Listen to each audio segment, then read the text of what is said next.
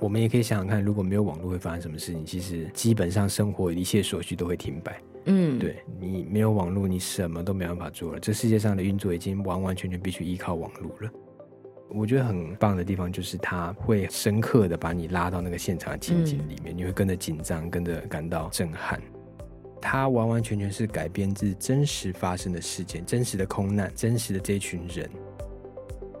各位听众朋友，大家好，欢迎收听今天的远见 On Air。我先自我介绍，我是远见数位内容 PM 翁香维，然后今天的来宾呢是远见资深撰述兼摄影浩平，浩平好。好，大家好，我是浩平。好，那听到浩平的声音就知道这个过年的时候到了，然后讨论过年片单的时候也到了。就是如果大家哦对这个电影啊、影集有兴趣的啊，可以去远见的官网，然后搜寻浩平的名字，你就可以看到非常多的专业又深度的影评哦。那我们今天这一集啊，现在刚好是过年的时候嘛，那浩平就有帮我们整理了，就是串流平台 Netflix 上面啊，二零二三年应该说二零二三年嘛，嗯，二三跟二四有新的有旧的啦，啊，有新的有旧旧的，就是说，在这个过年期间，今年的这个假期，如果你没有要出国，你没有要去走村，你待在家里可以干什么呢？那你就可以把这集听完之后，你就打开 Netflix，你就可以找到非常好看的电影。所以今天我们要跟大家听众朋友聊的就是过年的 Netflix 的电影清单推荐。那浩平他在网络上已经有帮我们整理好，就是 Top Ten 的，就是前十名他自己最推荐的二零二三到二零二四的电影的清单哦。那我们今天呢、要跟大家聊的是前五名。那如果你对其他就是后面那个六七八九十名有兴趣的朋友，你现在可以点我们那个资讯栏的链接哦，你就可以看到片单。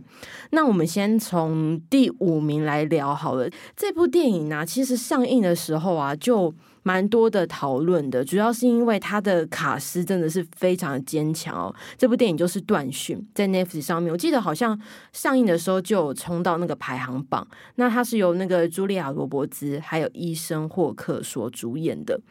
那浩平，你为什么会想要推荐这部电影呢、除了这部电影有大卡司集结之外，它在讲什么？你为什么会那么喜欢？因为其实这部的电影的卡司就是像刚刚香伟所说的，就是非常非常的亮眼。这些这些演员完全就是一时之选啊，包含茱莉亚·罗伯兹、伊森·霍克，还有曾经夺下奥斯卡影帝的马拉赫夏·阿里。对这一部电影，其实大家有的评价褒贬比较不一，对，但是我个人还是非常喜欢。原因就是因为在于，我认为它在整部电影的百分之九十五的片场里面都是非常完美的。嗯但是确实在最后五分钟，可能有一点让人家觉得错愕，但我并不认为这样会帮这部电影扣太多分数了。就是我嗯还是觉得前面光是前面它的剧情瑕铺不陈掩瑜对，嗯跟它整个气氛的营造，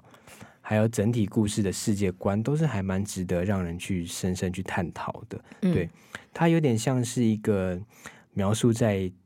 突然没有网络的社会下，嗯嗯，突然你没有网络，你没有电视，你收不到任何讯号的状况下，你会如何去应对外界的嗯状况？其实这对现代网络成瘾的我们来说，这是一个还蛮深刻的一个警讯，就是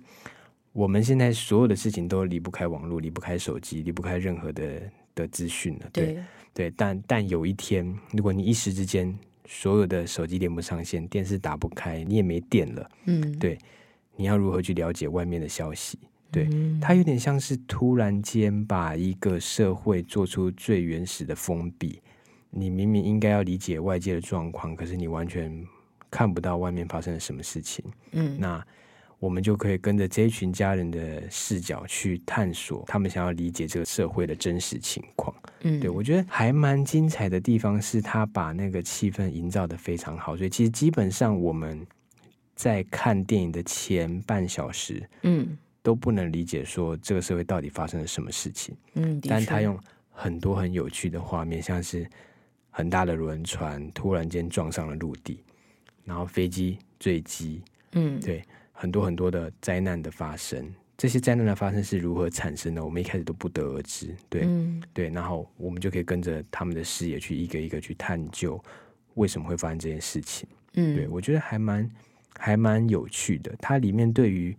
路，就是动物的鹿的隐喻也有一些蛮特别的介绍。对，这故事就是一对夫妻带着他的一双儿女去一个算是跟人家租借这个别墅，然后他们一起住进去去度假嘛。然后这个小女儿好像就是在这个别墅的附近，就会一直看到一群鹿。对，那这个鹿是有一个隐喻的，就对了。对，啊它其实象征的，我觉得它象征的东西，大家可以去看完电影以后去思考一下。对，嗯，那中间也有一段就是呃，因为语言不通，嗯他们遇到了一个啊、不会讲英语的，呃算是求助者吧。对对，但是你看，在那个状况下，你没有翻译软体，你要如何理解对方的意思？哎，这对真的是没有想到哎、我们现在就手机掏出来，我们就可以知道他在说什么了对。，那一幕的话，就是男主角他开着车准备要去求救嘛，对然后在对对路上就遇到一个遇难的说着异国语言的女对，没子。错，然后跟他说：“救命啊！救救我！救救我！”可是你知道他很慌张，你知道他的情绪是什么，可是你不晓得他的需求是什么，没错因为你听不懂他在说什么对。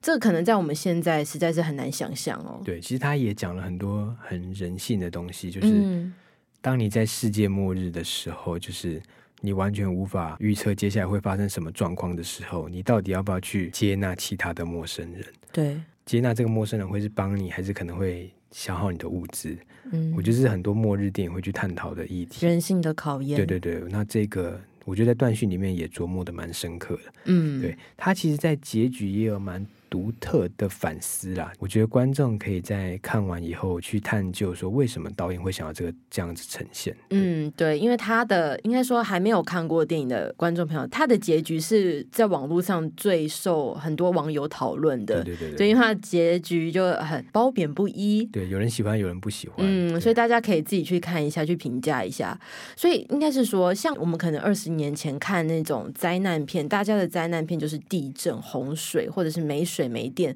那对个是二十年前的我们最害怕的事情没。错，可是对于现代的我们来说，最可怕是什么？不是没水没电，是没有网络。对所以他就是瞄准说这个时代大家最害怕的是什么，然后就去把它拍成电影。对，其实。我们也可以想想看，如果没有网络会发生什么事情。其实基本上生活一切所需都会停摆。嗯，对你没有网络，你什么都没办法做了。这世界上的运作已经完完全全必须依靠网络了。嗯，对，那它里面有提到可能关于战争的阴谋论或什么的，就是假设你想要毁掉一个国家，也许把那个国家的网络断掉。他们自己就会出现问题了。对，其嗯实有很多值得我们反思的地方，是在《短讯》这部电影里面可以去观察的。嗯，就像有点像我们像打资讯战嘛，如果战争打来了，他可以不用费一个炮弹，他就可以把我们。整个弄挂没，错，这个大家也可以就是看电影的时候去想想看哦，如果我们没有网络会是怎么样的一个世界？那再来第四名呢、就是由这个汤姆汉克斯所主演的《超难搞先生》。浩平说他自己也很喜欢这部电影呢。对，嗯因为我觉得超难搞先生是一个，他讲的故事是一个他对生命已经厌倦，嗯对这个世界已经感到很厌烦的中年男子。就是汤姆汉克斯。对，就庄老师本人。他之所以被称作超难搞先生，是因为他很龟毛，他对任何事情都很吹毛求疵。嗯他不许任何的邻居停车停在不该停的地方，或是开车开到草皮上，嗯或是不属于社区住户的车停在他们社区住户里，甚至是连停车证没有挂在该挂的位置，他都会觉得那是不对的事情。嗯，他很仗义直言，正义很魔人。对他，其嗯实你可以说他是一个奥克或很难搞的人也没错。他去购物也是那种非常非常难搞的，哦他会为了几毛钱去斤斤计较。刚刚这样的叙述来说，你会嗯觉得他其实是一个很难相处的人，我们根本不会想要去接触他。可是电影里面却把他拍得非常非常的深刻。他其实可以是一个黑色幽默的喜剧，就是他这个脾气很暴躁的人。嗯，对，那他工作已经结束后，然后其实他觉得人生已经没有什么意义了。嗯他觉得我想要自杀，我想要终结我的生命，所嗯以他用了不同的方式去想要结束自己的生命。可是，在他做这些事情的过程里，他遇到了一个新搬来的邻居，一对小家庭。嗯这个邻居却改变了他的生活，改变了他的生命。所以，其实观众可以透过看电影的过程里面去了解，说为什么超难搞先生会发生这样的事情，是什么造就他决定离开这个人世。嗯，对他蛮有趣的地方是用了很多很多的回忆，用了很多他个人个性的塑造，嗯对，去铺成这个对世间万物都很讨厌的人，嗯就是为什么他会成为这样子的人。哦，所以他是在这个电影，他这不断的在自杀的这过程中，他去带出他从前的故事，是吗？对，就是我们可以慢慢的透过剧情的理解，发现这个其实很讨厌的人，他也有他心软的一面，就是为什么他会这么做，以及嗯他为什么想要做出这些事情。嗯嗯，对然后在那个剧情的铺陈下，那个节奏的掌握下，都是很明确、很精湛的。所以嗯，我认为这个是一个很很棒，而且很适合大家在过年欣赏的电影，真的很棒。对，我们今天推的这一个片单哦，都放心，不会有这种太不适合合家观赏，都是老少咸宜的这个电影。对，都是很欢乐，呃嗯不一定欢乐，但是都蛮深刻的。对，或者是一些动作场面很精彩的一些对电影。刚浩平讲这个超难搞先生啊，就让我想到之前我忘记是谁，好像是哪个 podcaster 有说过，他说如果啊你要讨厌一个人，你就不要去了解他。嗯哼哼，也就是说，你如果越去了解一个人，你越不可能会讨厌这个人，因对为你会知道他背后的想法、他的逻辑是什么，嗯他可能都有一些他自己会这么做的缘由。对那我觉得有点像是你说的这个超难搞先生，他会像现在会变得这么机车、这么讨人厌，是不是？其实背后会有一些苦衷，有一些他自己的缘由。看完这部电影之后，你可以去深思你跟你自己身旁的人之间的关系是什么。或许你本来很讨厌那个同事，看完之后你可能或许就不会那么讨厌他，也说不定。对，而且汤姆汉克斯演的真的太好了， 就是。嗯他真的演的太讨人厌了，就是就是一个很让人觉得厌倦的，就是嗯我好希望我的邻居不要有这种难搞的中年男子。嗯他演的真的非常非常的深刻，所以大家都会想到心里现在可能都会有某一个影像，比如说对我那个讨厌的邻居，我讨厌的老板，就是这样子的一个形象。对，但是他的讨厌也不是没来由，他都是有理由或者有他的准则存在。他嗯其不实是看到后面就会知道了，对不对？嗯就会去了解一切的前因后果，在各种不同的转折之下，我们可以慢慢去理解他为什么会变成这样子。这是一个很棒的作品。对，嗯，好，再来的话，这个是第三名的，应该蛮多观众朋友还没有看过的，是蛮新上映的，是安杰丽娜·裘丽所主演的《那些要我死的人》。这个片名听起来蛮可怕的、哦，不过是一部结合了动作与这个充满人性的感情的这个电影。浩平为什么会推荐这部电影？嗯，其实这部电影在二零二一年的时候就院线上映了。哦，对有上过、，对，那个时候上映的时候，我就蛮喜欢这部作品的。嗯，对，主要他是裘丽演的电影，你就是是裘丽 fans，对，然后他演的很深刻。他主要剧情讲述的是一个他有创伤症候群的消防员，嗯因为他在某一次的救灾过程里面不小心失去了他的同事，他认为失去同事的责任属于他。所以他就很难走出这个被受困在这个囚禁在这个心底的那个煎熬。嗯，他认为这个责任应该他要来扛，对，嗯所以他就一直背负着这个责难在生活着。那后来有一天，他在当森林巡守员的时候，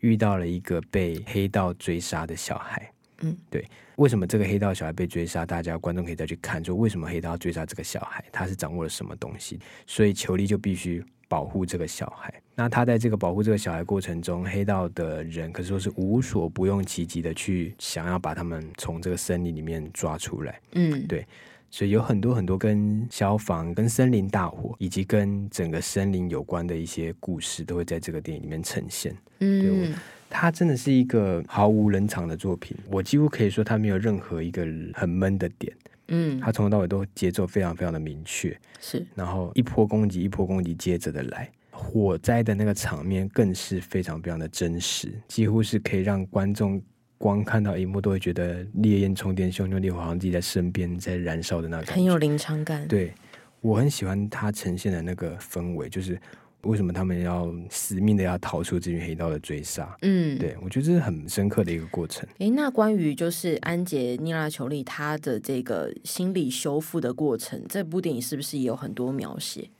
我觉得他会慢慢的从跟这个孩子的相处过程里面，去嗯慢慢走出他心底的阴霾。嗯对，所以他很棒的地方就是，我们可以跟着他去寻求自我救赎的这个过程里面，嗯，找到属于他自己的解答。就他哦如何可以发现，就是为什么我要这么纠结，嗯对，如何我要逃出这个很伤痛的一个悲哀里面，就是嗯我要如何去振作。那我们可以理解成它是一个很精彩的动作片，只是结合了森林巡守员跟结合了森林大火这样的题材，嗯就是从头到尾都被追杀。嗯对，然后这个被追杀过程里，你要如何利用森林或者形势，或是大火啊，或是风向啊，或是不同的水源，你要如何去掌握？嗯，对，这很震撼，诶，那球力在这里面会有动作戏吗？哎，真的很多很，多对，很多。哦，他要跟那个歹徒搏斗，所以都会有蛮多动作戏的。对，然后歹徒又嗯很凶狠，歹徒真的是凶狠到为了找出答案，他可以杀害各种不同无辜的人，哦是只这为了种只类为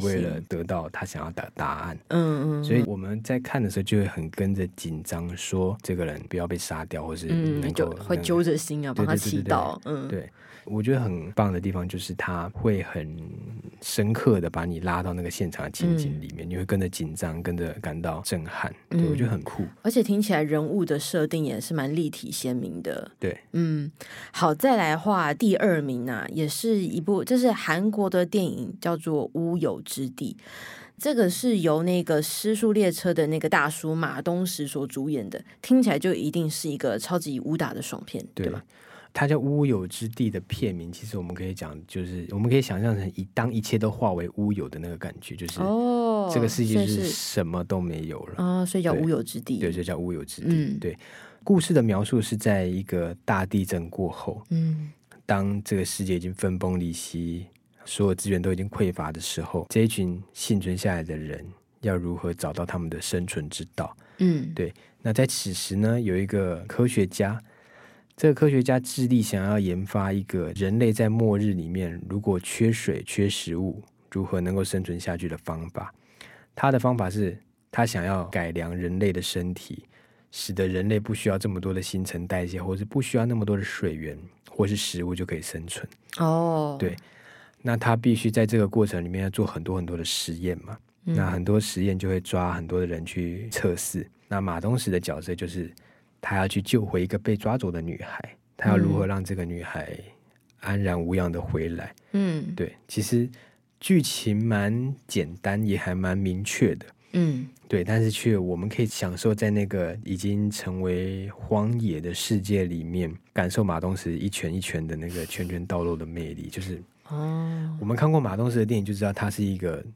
很帅很帅的壮汉，但是他是一拳就可以撂倒一个人的那个。嗯我们看《犯罪都市》就知道了，所以我们看在他看《犯罪都市》的时候，就可以把想象成这是一个末日版的《犯罪都市》。啊，对对，它很有趣，就是可以跟着马东石的拳头去嗯拯救这个末日里面的各种不同的坏蛋。嗯嗯，对，其实看完就会很过瘾，它是一个非常非常有趣的作品。啊，是对有趣的。我可以说是幽默啊，它的确很多幽默的但是它是幽默的，我以为它是就是真的很蛮沉重的那种。不不不，因为马东石本来可能就有一些喜感，所以这部电影确实有很多幽默的成分存在。嗯对，然后马东石本身就是一个，他站出来有时候你就会觉得好有趣，啊嗯，很他讨认喜对啦。他认、嗯他认真，你也会觉得很讨喜的人。嗯嗯对嗯嗯那他如何去拯救这个女孩？嗯，对，蛮好玩的。我看介绍好像还是有带一些就是一些亲情感人的部分，对，所以真的很适合这个过年的时候全家一起温馨的欣赏，但是对又不会冷场，又很热血。又很热对血。，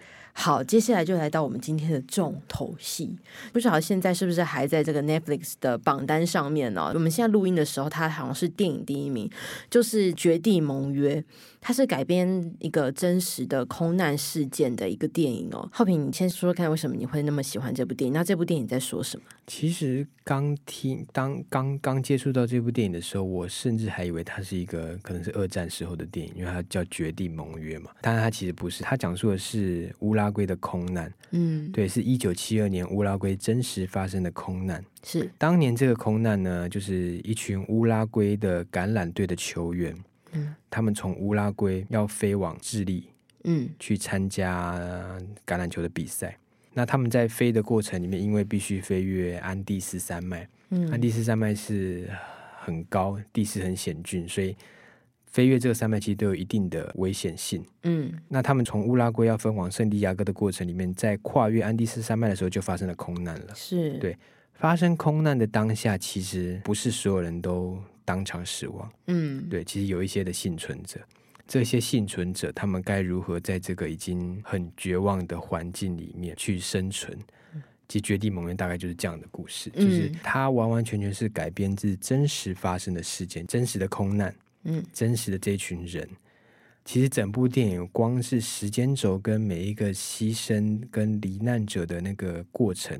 对，电影里面都有很详尽的重现。没错，它有点像是一个拍摄过很写实的纪录片，就是我们可以好像是真的跟他们生活在一起，对，跟他们经历了这一场空难，嗯以及想象他们该如何在这样的环境下生存。嗯这就是一个这么震撼的电影。嗯我可以说它是一个很揪心又很残酷的作品，因为嗯，听众朋友可以想象一下，就当你发生了空难，你身边可能有一半以上的乘客都已经死亡了。而且你嗯还认识他，对，那而且他们都是同球队的橄榄球队的朋友，或是嗯朋友的家属，都是一群认识的人。嗯，对你们这群认识的人已经死了一半的人了，然后你们就在零下三四十度的环境下，在没有任何保暖设备，你们要如何去生存？对他们最后的唯一解法就是必须吃掉同伴的尸体。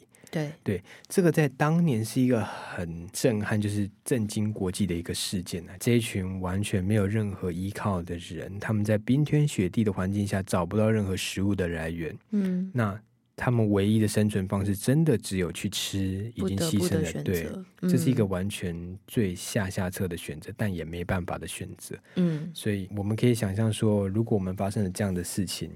你有办法去吃掉自己的同伴吗？好评你可以对吃吗？如果你已经就是已经完全没有粮食了，然后你已经饿到前胸贴后壁了，我觉得也是得吃，因为也是得嘛。哎对，因为你光是生理的条件就没办法对去让你撑过这个危机了。嗯，所以其实我们在看电影的时候，就会觉得我们要怎么活下去，对你会去思考，如果对是你会怎么做？因为真的太冷太冷了，嗯然后又没有食物，你唯一的水源就是你必须把冰融化，嗯，。对，就这样而已。那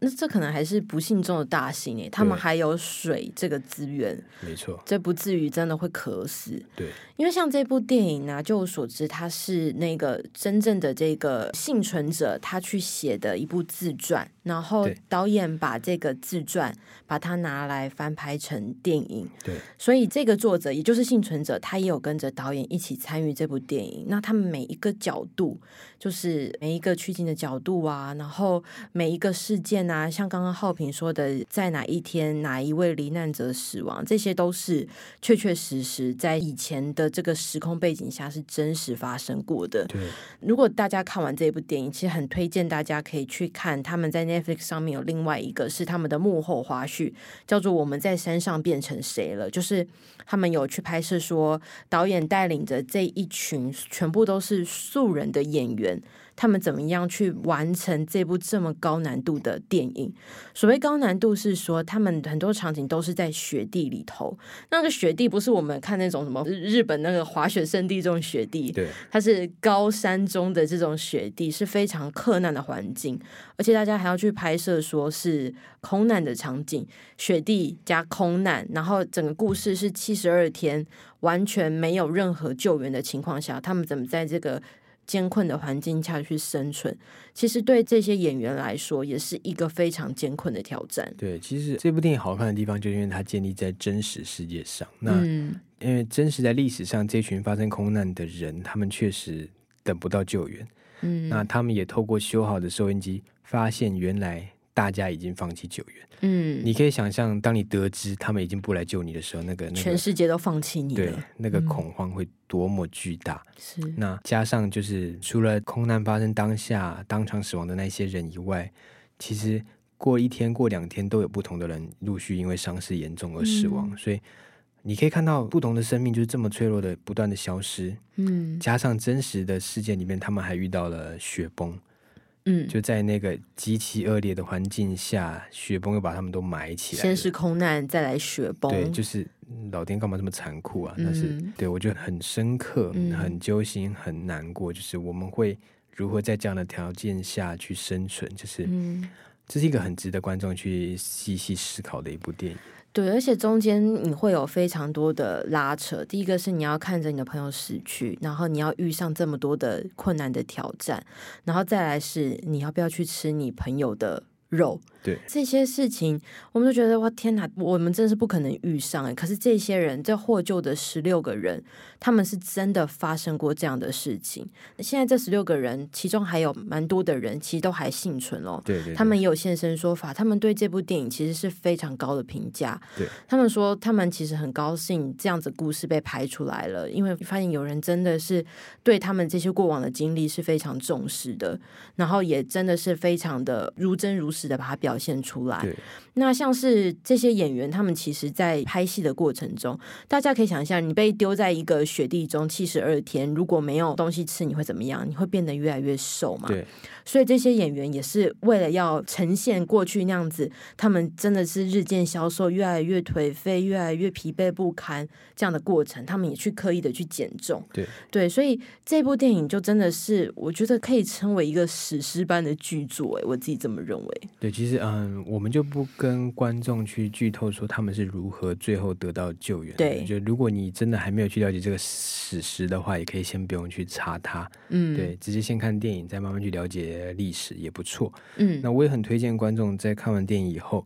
可以透过 Google Map 去查一下当时他们实施的地点。地坠点机的地点，对，其实嗯、呃坠机的地点真的很偏僻，很偏僻。然后你可以透过 Google 街景去实际环绕一下，看那个当地的状况。其实我觉得会蛮有身临其境的感觉。嗯嗯，对，这种改编的剧本啊，看完之后，你可以自己去挖掘更多这个故事背后的这些故事是什么，背后意涵是什么。那这些人后来变成怎么样了？他们其实后续还有蛮多的这些温馨感人故事，我们就先不说，大家可以去网络上自己去上面 Google，哦包含这些幸存者，他们最后变成了他们后面的生活啊，还有拯救他们的人啊，最后也有一些温馨感人的故事，啊可以都在网络上可以去查得到、哦。没错，